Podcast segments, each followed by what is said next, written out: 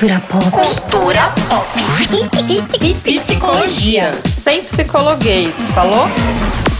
Oi, eu sou a Damiana, sou psicóloga. E eu sou a Felopes, psicanalista, e esse é o Psycho, o nosso podcast de psicologia e cultura pop, daquele jeito que a gente gosta. E hoje a gente está aqui com a nossa querida, maravilhosa Tiaco Fazendeiro, a médica que a gente ama. Oiê! Se apresenta pra gente, Se apresenta, vai que a galera ainda não te ouviu antes. Não te ouviu. A, a Chacuan participou do, do episódio do M8, então se vocês não, não ouviram ainda, volta lá no M8, Isso. tá muito bom esse episódio. Mas se apresenta aí Foi pra um gente. drops de quase uma hora. Foi, por, foi a partir daí que a gente aboliu o drops. A gente aboliu o drops por isso. É, então, eu sou Tiacuan, sou pediatra, sou consultora de amamentação, é, sou preceptora de residente de medicina de família uh, e sou co-criadora do Amamentação Negra.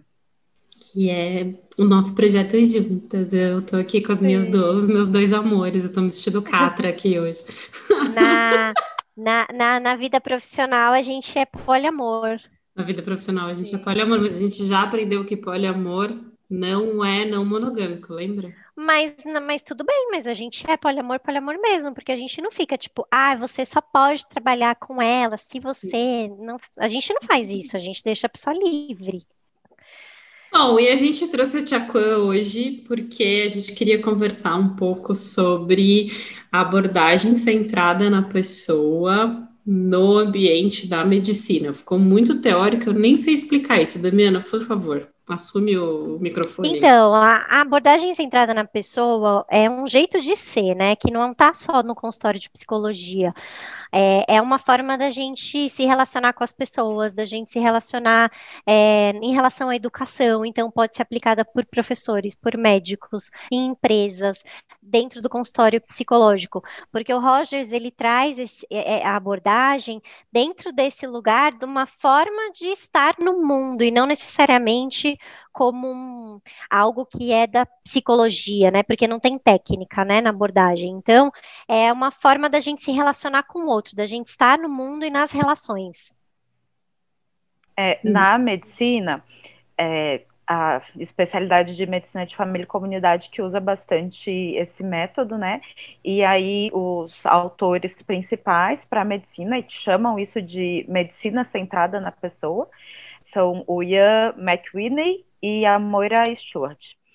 É, e aí até eles colocam alguns pontos que você vai usar na anamnese médica, né, para promover essa abordagem. Inclusive, é, depois eles perceberam, né, que claramente isso não deveria ser usado só na medicina, mas eles propõem como um uso para é, consulta de, de qualquer área da saúde, né? Mas, de fato, você falando agora, é, é bem isso, né? Dá para usar em, em vários momentos. É porque eu vejo a abordagem como uma forma de estar no mundo, então uma forma de estar nas relações.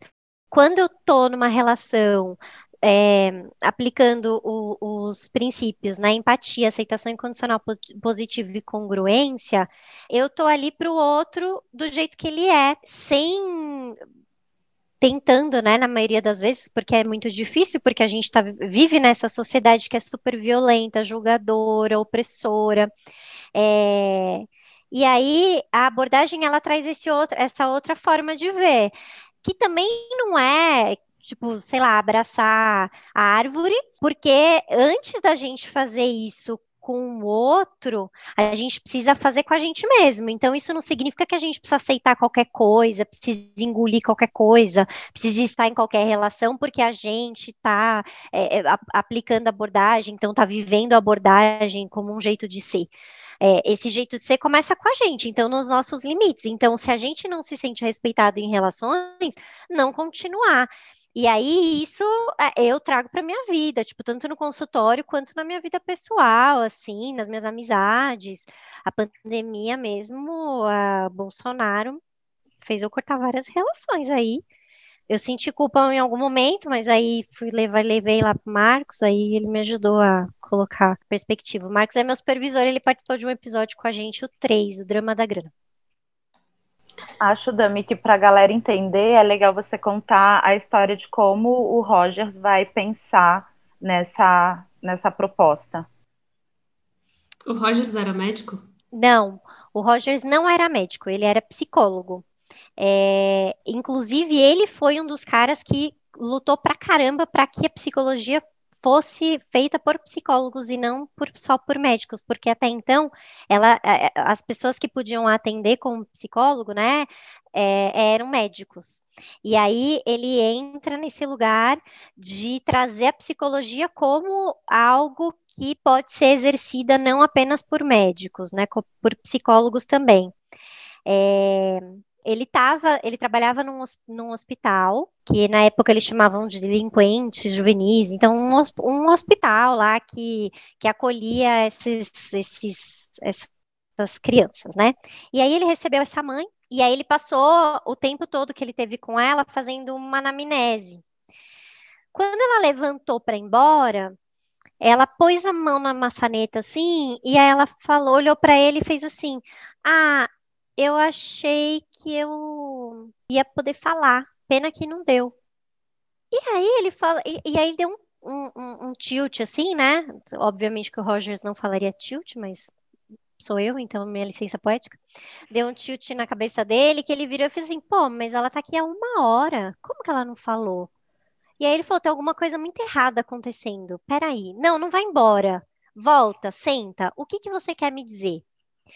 E aí, quando ele ouviu aquela, aquela mulher de verdade, sem estar permeada pela exigência da instituição, do que, que a instituição queria saber daquela mulher e não necessariamente do que aquela mulher tinha para trazer, ele entendeu uma nova forma de exercer a escuta, de estar ali num, num lugar de escuta.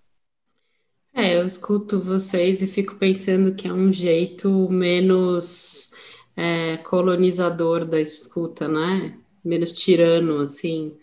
Né? Eu, eu, eu não veio, eu não, eu não sei o que eu venho colher. Eu já não venho com a priori sobre o que, que eu quero colher aqui, né?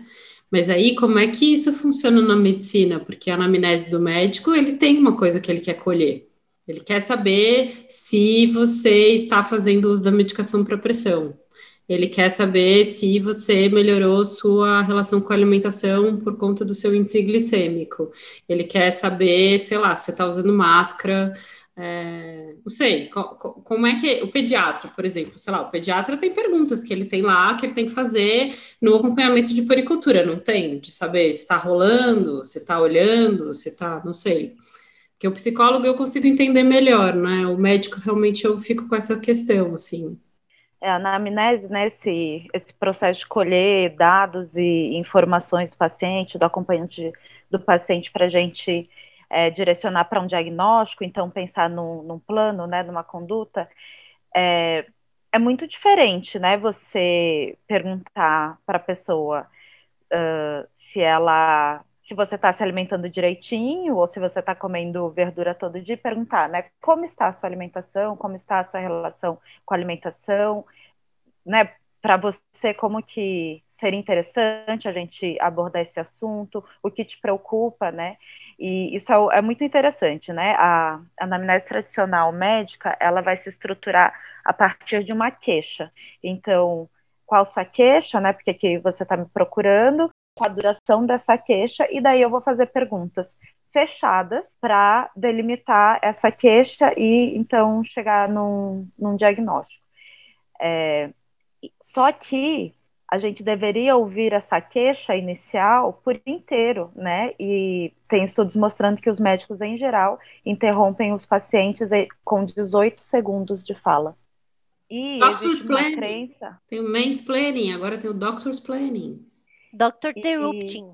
Doctor Interrupting, é, errei, é verdade, tá certo. English. E é bem interessante, eu trabalhei né, com alunos do quinto ano de medicina, que é um, já faz parte do estágio prático, chama internato, e com residentes. E é interessante quando você pergunta para eles, em quanto tempo você acha que o paciente vai parar de falar espontaneamente se você não interromper? Todos falam, pelo menos 15 minutos. E os estudos mostram que é em torno de um minuto a dois minutos. Só que a gente interrompe em 18 segundos. É, e daí, e de quem que é essa necessidade, né, de chegar no diagnóstico para passar o remédio? É do médico. né? Inclusive, se você faz o diagnóstico de hipertensão e passa o remédio para hipertensão de uma pessoa que veio por dor de cabeça, qual a chance, né, dela se implicar nesse tratamento? Nenhum. Né? O que que, exatamente, o que é hipertensão para ela, né? Então, qual que é a demanda real desse paciente? E outra coisa que eu vejo muito os médicos de família dizendo que é, uma das formas de, de abordar, né, de abordagem centrada na pessoa na medicina de família é você sempre perguntar, pelo menos, além do em que posso te ajudar, pelo menos mais duas vezes, tem mais alguma coisa? Tem mais alguma coisa? É, e geralmente é tipo na terceira vez que vem. Então, se você se fecha nessa primeira queixa, você vai perder sua consulta sem entender o real motivo pelo que a pessoa veio e a sua ação vai ter muito menos impacto, né? É, a pessoa, inclusive, vai se interessar muito menos em fazer essas orientações ou até fazer um segmento, porque ela não foi escutada de verdade. Eu vou dar um exemplo prático aqui. Há alguns meses, a Manu teve febre e nariz escorrendo. E aí, apesar da gente estar tá super isolado e tudo mais, a gente pensa que é Covid, né? Porque tá tudo num primeiro momento é Covid. Então eu liguei, né? Eu mandei uma mensagem para o médico dela, desde quando ela era bebê, que é um médico tradicional, alopata, homem, enfim, né? É isso aí, joguei no ar, vocês façam o que vocês quiserem com esse comentário. E aí ele, ele virou e fez assim: ah, tem que levar para o hospital agora e fazer um teste de Covid. Falei, não vou levar ela para o hospital. Não vou, porque eu não acho que é, não faz sentido não ser Covid, já que fazia bastante, fazia um, um tempo que ela estava com febre, né? Falei com a Fê, a Fê falou, meu, fala com a Tia Kuan. Aí mandei uma mensagem pra Tia Kuan, e aí já mandei assim, né? Ó, oh, Tia Kuan, é o seguinte, me falaram isso, isso, isso, mas eu não quero ir pro hospital. Então, acha que eu devo ir pro hospital? E aí foi muito interessante, porque era completamente diferente, né? Porque quando eu tô falando com esse médico que tá escutando a angústia dele, né? Então, uma criança que pode ter Covid, eu posso me ferrar se essa criança não fizer o teste, e aí a culpa vai ser minha. É, é dele que ele tá falando. Quando ele me fala vai para o hospital, é tipo, tô, tô tirando a minha responsabilidade, você vai lá e resolve. Quando a tia me responde assim, ó, você conhece ela há seis anos, você sabe melhor do que eu se ela, se ela precisa ir para o hospital ou não. Se ela precisar, você vai saber. Nesse primeiro momento, o que, que você precisa observar? Tá, tá, tá. Aí, se passar 48 horas, tá, tá, tá. Aí, se passar 72 horas, hum, além das 72 que já tinha passado, aí você precisa, tá, tá, tá. E aí, é claro que dá um puta de um alívio, por quê? Porque ela me ouviu, ela não, ela não chegou e falou: não, você tem que levar para o hospital e acabou. Que, que aí entra o lugar do especialista que eu não gosto, que eu já não procuro mais médico que é especialista, entendeu? É desse jeito e ponto. Por quê? Porque eu tenho meu jeito de fazer as coisas também. Eu não sou médica, mas eu sei algumas coisas, eu conheço minha filha. Quando ela falou assim na mensagem, você conhece ela há seis anos, você sabe melhor do que eu, o que é que ela precisa e o que, é que ela não precisa, como é que ela tá nesse momento, como é que ela não tá. Tem uma, uma parte dela que me coloca ali como parte da decisão, tem uma parte minha que eu tenho que me responsabilizar por essa decisão, porque eu sou mãe dela, então eu vou ter que me responsabilizar por isso. E eu acho que as relações são assim. Quando a gente se relaciona, a gente se responsabiliza pelo que a gente fala pelas, as pessoas, pelo que a gente faz com as pessoas e pelas decisões que a gente toma.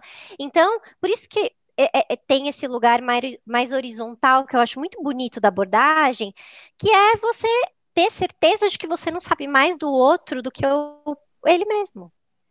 E isso que você falou de se desresponsabilizar é muito verdade na, na medicina, né? Tipo, é, o meu problema é tratar essa hipertensão e se a pessoa volta e não tomou o remédio, eu fico puta com a pessoa, né? E, e, mano, de quem que é essa hipertensão? Quem que tá sob risco, né?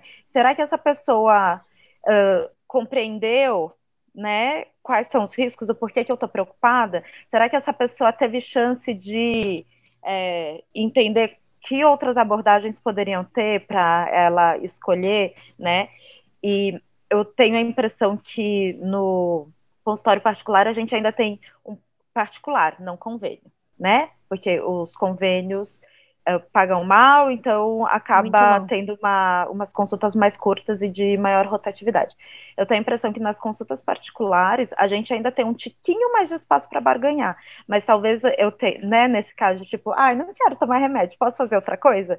Mas talvez eu também só sinta isso porque eu sou médica, né? Então eu, eu vou ter algum conhecimento ali que vai me deixar esse espaço para barganhar.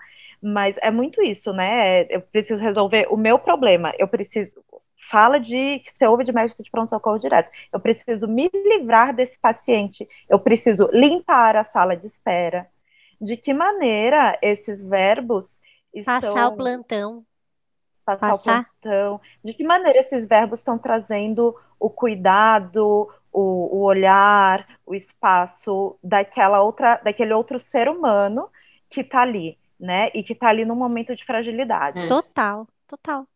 Não, e aí você entrou num viés super lacaniano da coisa, que é as palavras que a gente escolhe, assim, né? Porque quando você fala, eu tenho que resolver essa hipertensão, essa hipertensão é de quem, né? Não existe, assim. não tá a pessoa ali. Outro dia, outro dia eu vi um. Tem uma pessoa que eu sigo no Instagram que eu gosto muito, que já fica aí de dica, que é, chama Paliativas. É uma mulher de, sei lá, 30 anos, acho, que vive com câncer de mama metastático há muitos anos, 10 anos, sei lá, um tempão. E ela trampa com dando palestras sobre esse assunto, muitas vezes e tal. E ela fala isso, que muitas vezes alguém abre a sala da químio e o, o médico abre a sala da químio e pergunta para a enfermeira que está lá: é, meu fígado tá aí? Mano, essa frase não faz nem sentido, né? Convenhamos assim. E o fígado, na verdade, sei lá, o seu João que tem um câncer no fígado, saca? Porque de todas as coisas que sempre me impacta quando eu escuto abordagem centrada na pessoa, eu fico pensando, ela, ah, mas a gente estaria centrado em quê, né, cara? Se não fosse numa pessoa, a gente só se a gente fosse veterinário, que aí seria abordagem centrada no cachorro, sabe? Abordagem centrada, entende? Sempre fica num lugar muito do caraca, cara. A gente precisa lembrar que isso está centrado num outro, não em mim, né? Que eu acho que é um empenho que, por exemplo, a gente tem quando a gente fala de amamentação, assim, é, de lembrar que essa história de amamentação não é minha, eu não estou aqui para fazer este bebê mamar, eu estou aqui para escutar essa dupla e o que esta Nossa. dupla quer. É, mas isso coloca a gente num lugar super delicado, assim, que é, é muitas vezes escutar que essa dupla não quer amamentar, né? E ser quem vai autorizar, às vezes, então, que é muito bizarro, você precisa, é... você precisa autorizar alguma coisa, né? Assim. Mas é... é porque, Fê, o que acontece, eu acho, que é uma questão da escuta. Sim. Quando essa mulher chega pra gente para falar que eu ouvi isso uma vez, é torturante amamentar. Quando eu vi isso, eu falei, cara, então, pelo amor de Deus, por que você está fazendo isso? Porque tortura, se você tivesse me dito assim, nossa, é muito difícil, é dolorido. Agora, torturante é uma coisa que ultrapassa o teu limite de pessoa, de indivíduo, de estar no mundo, do teu contorno. Não pode ser torturante. Ah, mas todo mundo que eu passei até agora falou que é assim mesmo. Porque as pessoas não estão escutando essa mulher dizendo é torturante, as pessoas estão escutando o bebê precisa mamar. Estão é, escutando a angústia delas. Esse bebê precisa mamar.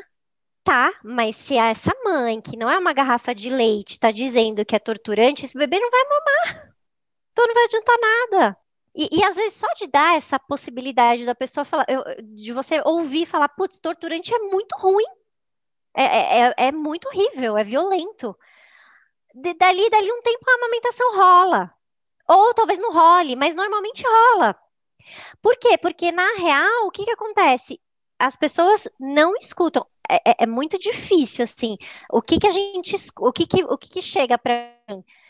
É, muita gente escutando as suas ideias, as suas idealizações, as suas é, imaginações do que aquilo seria ideal. Mas não estou escutando aquela pessoa, porque está muito claro para mim que aquilo não está funcionando para aquela pessoa. Então, mas o que eu fico pensando quando eu vejo o cenário da medicina é que a medicina trabalha com ideais, a medicina trabalha com protocolos, a medicina Sim. trabalha com chegar em X lugar. Né? A dificuldade que a gente tem, por exemplo, das pessoas gordas serem atendidas e não serem estigmatizadas num lugar de adoecimento de cara. Total. por exemplo, né? Porque a medicina trabalha com esses protocolos, com a vida é assim. É isso que eu vejo, isso que eu tenho que encontrar. Um parto é assim, a adolescência é assim. A gente poderia, poderia pensar em qualquer cenário, mas tem aí, você tem protocolos, ela é muito mais concreta e mais do que isso, né? Que é uma coisa que a gente estava brincando antes de começar a gravar, que é esse lugar um pouco de uma tirania mesmo, mas que tem um para além dessa tirania, né? Porque tem uma coisa que é vocês são cobrados a serem quem tem respostas. E muitas vezes é, a gente joga no teu colo, também. inclusive. A gente joga no seu colo, tipo, se alguém pergunta para mim qual é o diagnóstico, eu falo, eu não sou médica, eu não dou diagnóstico. Quando não trabalho com CRM. Às vezes a gente também não dá. Pois é, mas fica nesse lugar que também a gente espera que você saiba dizer. E às vezes é, acho que é muito uma das coisas que eu tenho achado mais bonitas, assim, é, um pouco com relação, não bonito, porque eu estou exagerando tanto com essa história do, dos adoecimentos da atualidade, é de que, cara, como é uma, uma ciência também de acerto e erro, né? Isso é um lance que eu aprendi muito na amamentação que não é estático, não é assim, você já sabe. Não, meu, você vai tentar, vamos ver, vamos tentar esse caminho. Ah, é, é esse, nesse caminho não deu certo, vamos por outro. É, mas a expectativa é que vocês saibam. transitórias, né? Verdades transitórias. Olha, ela fala bonito. Então, com, com alimentação, por exemplo, o ovo até agora há pouco, né? A Tanchonka era vilão, agora ele já é bonzinho, né? São verdades absolutas, mas transitórias isso da, da medicina se basear em protocolos, é, acho que todo protocolo ele tem o poder de te engessar e de te libertar, né? Porque depende de como você lê e como você aplica esse protocolo. Se você está olhando aquela pessoa, aquela pessoa tem coisas que combinam com protocolo, coisas que não combinam com protocolo, você precisa customizar. Eu falo muito isso, a gente vai ficar meio focado em saúde infantil, né? Mas eu falo muito isso sobre sono porque né, tem essas tabelas de sono, é, as pessoas ficam desesperadas, porque né, ficar sem dormir é tenso mesmo, com uma demanda de, de trabalho gigantesco, que é cuidar de uma criança e de todas as outras coisas para manutenção da sobrevivência. E daí vem aquelas tabelas de sono que falam quantas horas cada bebê tem que dormir e quantas vezes por dia, né? Então precisa fazer duas sonecas de uma hora e meia, senão não vai dormir de noite, precisa dormir 10 horas seguidas de noite. Como que são feitos os estudos, né? Qualquer estudo grande. A gente pega um montão de gente e vê como esse mundão de gente se comporta, né? É, e aí a gente faz isso virar número, faz isso virar estatística e daí gera esses belos números, que vai gerar a curva de crescimento, que vai gerar as tabelas de sono, que vai gerar a quantidade de leite que ingere, etc. Nenhuma dessas milhares de pessoas pesquisadas seguir a tabela de sono, né? Porque é uma média, é um número irreal, é um número que não existe. As crianças dormiam em outros horários, em horários diferentes, em quantidade diferente. A hora que a gente junta todo mundo, bate no liquidificador, extrai alguma coisa dali, sai essa tabela de sono.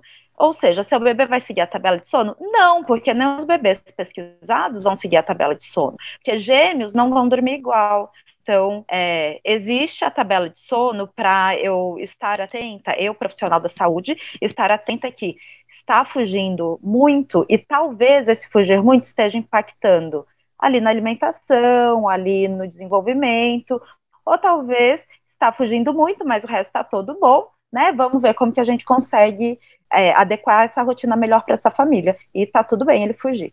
Então, o, o protocolo ele existe para, né, te dar um caminho, mas ao mesmo tempo te libertar.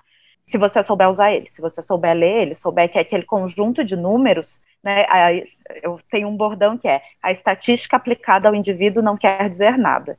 Aquele conjunto de números, ele pode te servir como um guia para você olhar para essa pessoa que está aí na sua frente. E aí, sobre essa cobrança, né? E daí eu falo essa coisa da estatística para todo mundo, porque aí tem as cobranças de curva. Então, todo mundo quer que o seu bebê esteja lá na linha verde, que é a linha do meio da curva. Porém, o que a gente considera normalidade para a maioria da população é estar entre as curvas vermelhas, né? Então, é, seria de menos entre a mais alta e a mais, mais baixa. Dois, isso. De menos 2 a mais 2 desvios padrões em relação ao centro. é, o, o, nome técnico feio disso. É, mas todo mundo quer o seu bebê andando ali na linha verde. Acontece que a gente considera que é normal para a maioria da população estar dentro desse menos 2 a mais 2, que é de linha vermelha a linha vermelha, mas parte da população vai estar normal, mesmo estando fora dessa linha. Você precisa também é uma frase pesadinha, né? Mas eu, eu me sinto na, na obrigação de convencer aquela família de que aquela criança que não está na linha verde, né, é, também está normal. Então, né, vem essa ânsia de resolve esse problema aqui, ela não está na curva verde. Ou, ou essa coisa também de. É, é fogo, né? Acho que também é, as famílias são muito desautorizadas na sua autonomia com relação à criança, seja pela saúde, seja pela educação. Porque, né, aí você recebe perguntas assim: eu posso dar tamarindo para o meu filho? A criança é sua, quem decide se pode dar é você. Eu posso molhar o pé do meu bebê na água do mar? Isso acontece, nossa, demais, né, Tchacuã? Sim. Muito. Não dá para culpar as pessoas, né, os indivíduos, Não. por exigirem que a medicina regulamente a sua vida, porque esse processo de medicalização da vida é um processo que já tem mais de um século, né? Sim. Também é uma forma de controlar as pessoas. Mas é isso, acaba ficando né, uma carga grande de, de dar resposta. É, e o médico está nesse lugar, né, no, coletivamente, como é, uma pessoa onipotente, e isso é, infelizmente, é muito reforçado ainda na nossa formação. Muito. Eu tenho, eu tenho uma ótima anedota. Uma vez eu fui com a Manu, ela tinha cinco meses, eu queria anticoncepcional. E aí eu fui numa. É uma ginecologista do convênio, aqui perto da minha casa. Aí cheguei lá com a Manu, a Manu tava mamando. Aí eu falei, ah, eu quero uma pílula de amamentação, que eu possa amamentar. Até quando você acha que você vai amamentar? Não sei, não parei pra pensar nisso ainda. Eu só quero a pílula mesmo de amamentação. É, ah, porque, veja, ela já tá com cinco meses, né? Daqui a pouco, oito é, um ano, é, tem que ver isso direito. Aí eu falei para ela, eu falei assim, então, mas a organização, olha, olha eu, né? A Organização Mundial da Saúde fala que ela pode mamar até dois anos, né? Aí ela falou, ah, mas isso é para gente pobre, você tem dinheiro para comprar fórmula? Aí eu falei, então, mas não é questão de querer comprar fórmula ou poder ou não poder, questão que a amamentação é melhor, né? Eu tinha saído, naquela época tinha saído aquela pesquisa da Universidade de Pelotas, que é, fez um, um, acompanhou crianças por acho que 30 anos, de 82 até 2012, 2012 acho, sei lá, e aí tinha saído, não sei o que, né? E aí eu falei para ela desse estudo, ela, ai, não conheço. falei, então, você precisa conhecer, porque você está dando uma informação que não é correta. Aí ela virou e falou assim, é, mas... Abordagem então... centrada em tretas, Damiana. É, então. Aí ela virou e falou assim, é, então, mas na verdade, você também precisa pensar no seu marido, porque é, o, o peito é uma zona erógena, então ele pode ficar confuso. se é para alimentar o bebê ou se ele pode usar na hora do sexo. Falei, então, se meu marido ficar confuso sobre a utilidade do meu peito, aí talvez ele não seja mais legal para ser meu marido. E assim, eu sou psicóloga de zona erógena, você pode ficar tranquila que eu, eu entendo. Você é médica, eu só tô. Escreve aí a pílula que eu preciso comprar. Só para isso que eu vim. Ela não me escutou em nenhum minuto que eu fiquei lá, aquela mulher me escutou. Ela queria me vender uma pílula que não era compatível com a amamentação, sei lá, o que ela queria que eu parasse de amamentar, ela estava incomodada que eu amamentei. Ah, ah meus, aqui meus fotos dos meus filhos não mamaram. Eu falei, mas amiga, não é sobre você. E, e aí isso se repete, porque é isso existe uma crença de que o meu jeito é o melhor, então eu vou transpor o meu jeito para você. E aí você esquece que tem uma pessoa ali que tá cagando pro seu jeito, porque seu jeito não, não me ajuda, não tem nada a ver com o seu jeito, seu jeito é o seu. Então, mas pensa que você é uma pessoa que tem que é esclarecida nesse sentido e que consegue Exatamente se colocar à frente pensei. a uma. Quantas mulheres não pararam de amamentar por conta de comentários como ah, esse? E, ou que, que não ficaram com medo de perder o marido, ou que sei lá o quê. Eh, um monte de coisa, né? E que e é. mulheres informadas porque vão tendo a sua confiança minada, né, com esses Exato. comentários. Porque eu não acho que é sobre informação, eu acho que é sobre o lugar de poder que ela ocupa. Exato. Então, você sabe que eu acho que tem um. É, eu acho que tem muitas coisas interessantes que a gente pode pensar desse casamento entre a psicologia, e aí, independente da abordagem que for, e a medicina, que é uma delas é pensar isso, né? O Freud tinha uma, uma, uma fala que ele falava sobre o furor curandis, que é quando a gente quer curar o cara de qualquer jeito, assim, que também fode a análise, por exemplo. Pode. É, na psicanálise a gente costuma falar que a cura melhora é efeito colateral da análise. Essa é a verdade. Você vem para cá porque você tem crise de pânico. Você deixar de ter crise de pânico é um efeito colateral do processo que está rolando aqui. E esse furor curantes, ele atrapalha muito a escuta, porque é isso. Bom, então eu começo a ficar colocando o carro na frente dos bois ali, porque eu preciso curar de qualquer jeito, sem ouvir o que, que aquela pessoa quer, o que, que ela pode, qual é a parcela dela sobre aquilo, enfim, né? É, eu acho que nesse ponto é muito interessante. Tem um outro conceito que eu acho que ele ajuda muito a pensar, que é a ideia de que o paciente me procura, procura a Dami, procura qualquer outro psico, justamente porque ele aposta que a gente vai ajudar ele nesse problema que ele tem. E eu estou nesse lugar que é um lugar de semblante, que a gente chama em psicanálise, que é tipo, eu estou aqui, você vai depositar em mim essa sua expectativa aí, mas eu preciso entender que eu não sou quem vai fazer. Eu preciso estar e não estar nesse lugar, né? Exatamente. Que é essa ideia do você estar tá e não estar tá nesse lugar de poder, assim, né? E aí, no, na abordagem, é empatia. Lem é, se colocar no lugar do outro, lembrando que você não é o outro. Isso. Então é estar empático ali, mas lembrando que aquilo não é sobre você. Então, ah, você está com esse problema, eu resolvi desse jeito. Não, não é sobre você. Né? Até, eu acho que pela congruência até dá para falar. Ó, oh, tô com vontade de dizer que eu, eu até falaria, na, de repente, se eu sentisse que vinha. Ó, oh, eu resolvi isso desse jeito, mas assim, não sei se isso vai te ajudar, porque eu não sei como é que é na sua casa às vezes rola, mas sempre entendendo que aquilo não é sobre a minha, é sobre a outra pessoa que tá ali, né? Eu gosto muito que vocês usam esse termo escuta, né? Que a gente que não é da psi vai chamar de terapia, mas vocês usam muito a escuta, a escuta. E é, é muito isso, né? Por mais.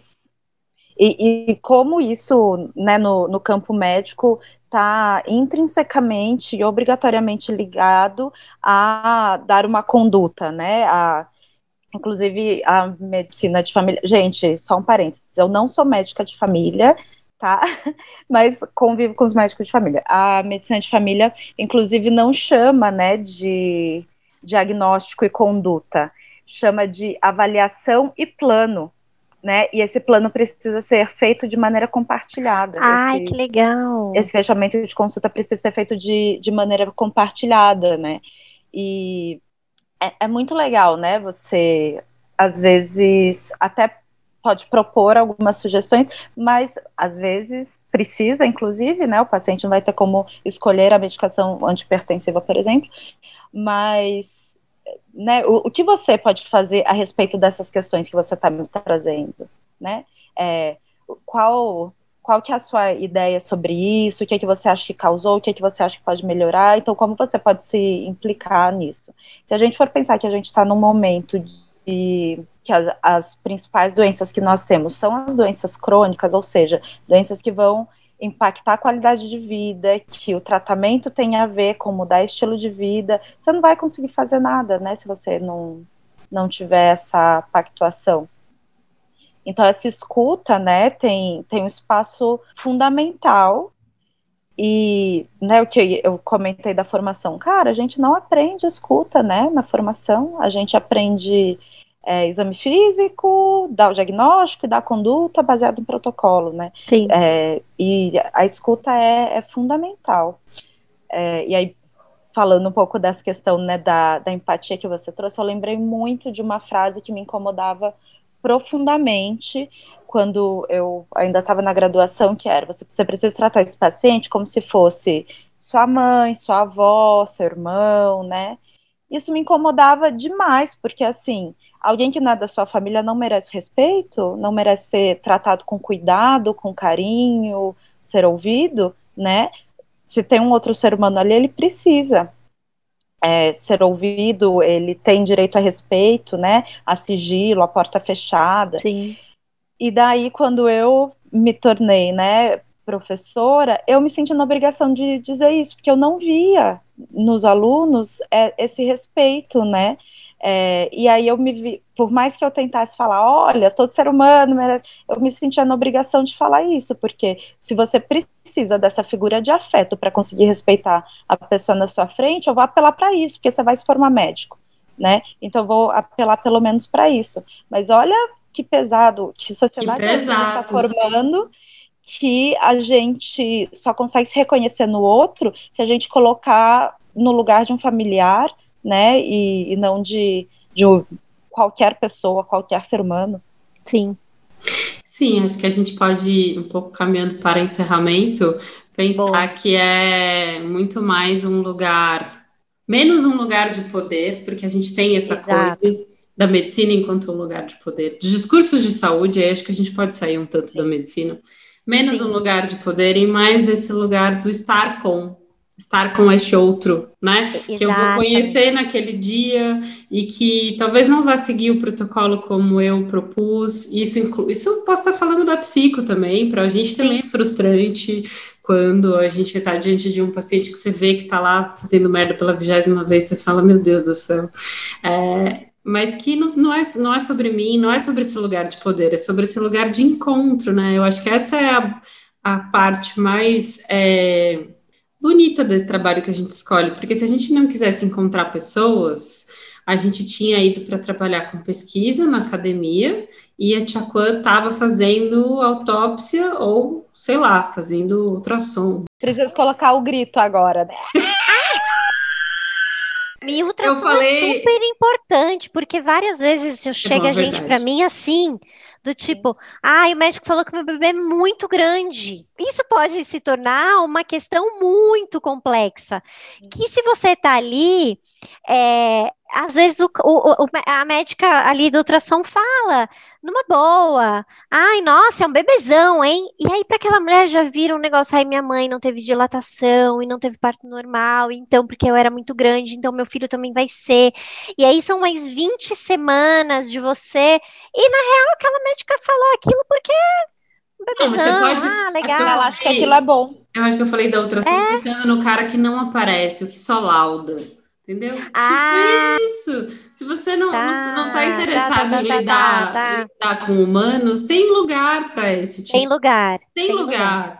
Mas se você se interessou por lidar com humanos, cara, é um lugar que a gente vai estar tá todo dia lidando com a nossa pequeneza, assim, com se desconstruir no seu lugar de poder, de que é isso, a gente está aqui, cada um tem uma expertise, mas eu não sou melhor que você, não sei mais sobre você, sobre você.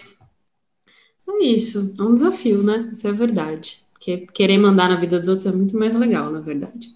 Você pois é, um muito gato, melhor, um né?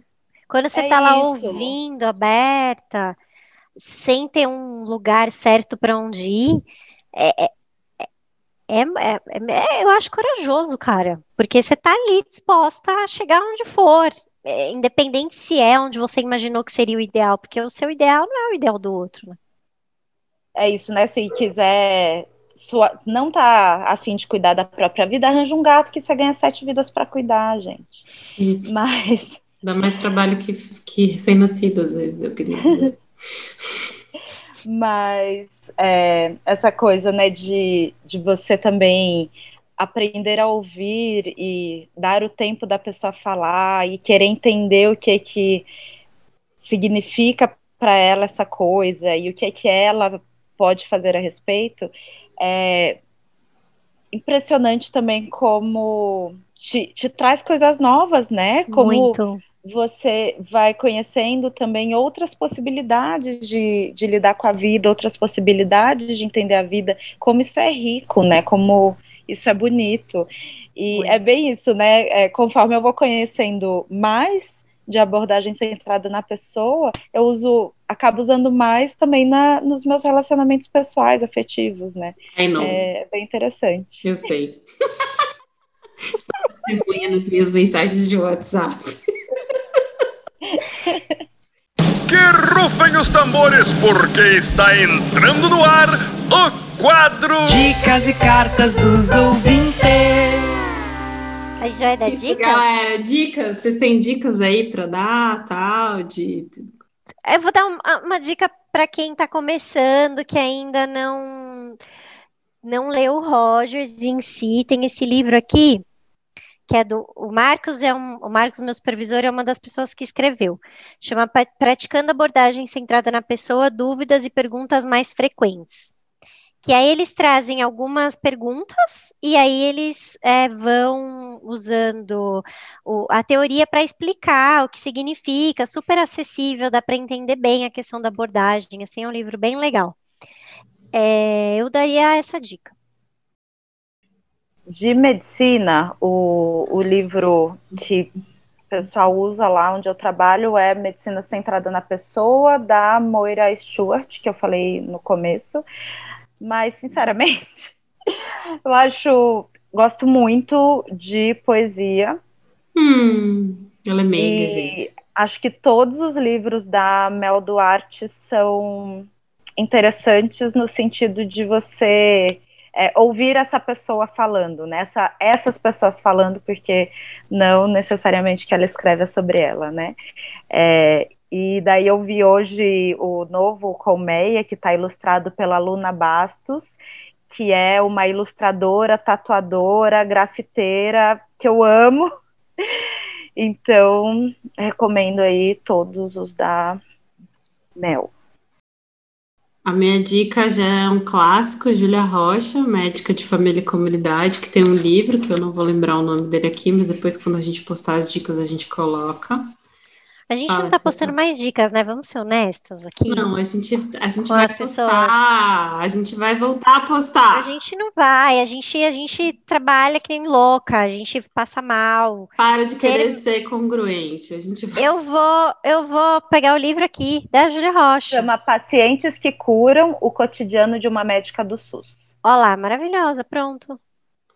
E tá bom, obrigada. Gente, então a gente não vai postar, mas eu, eu tenho esperança. É, não vamos prometer uma coisa que a gente tô não vai prometendo, eu tô dizendo que é a minha esperança, a minha expectativa, entendeu? A gente vive de expectativa. É isso, estar nessa relação é isso. Às vezes tem dica, às vezes não tem. Isso, Voltada. exatamente. E o Instagram Paliativas da Ana, que é maravilhoso, era da Ana e da Mia, a Mia já morreu. E é mó legal esse Instagram. Ela posta pouco, ela tem um livro também que eu ainda não li, que chama Enquanto Eu Respirar. É isso. Tem o, tem o, o, o site do Encontro ACP, Encontro ACP, que tem várias gravações dos atendimentos do Rogers. É bem legal de ver como é que ele fazia. É isso, muito obrigada. Foi muito bom, gente. Também. Amei.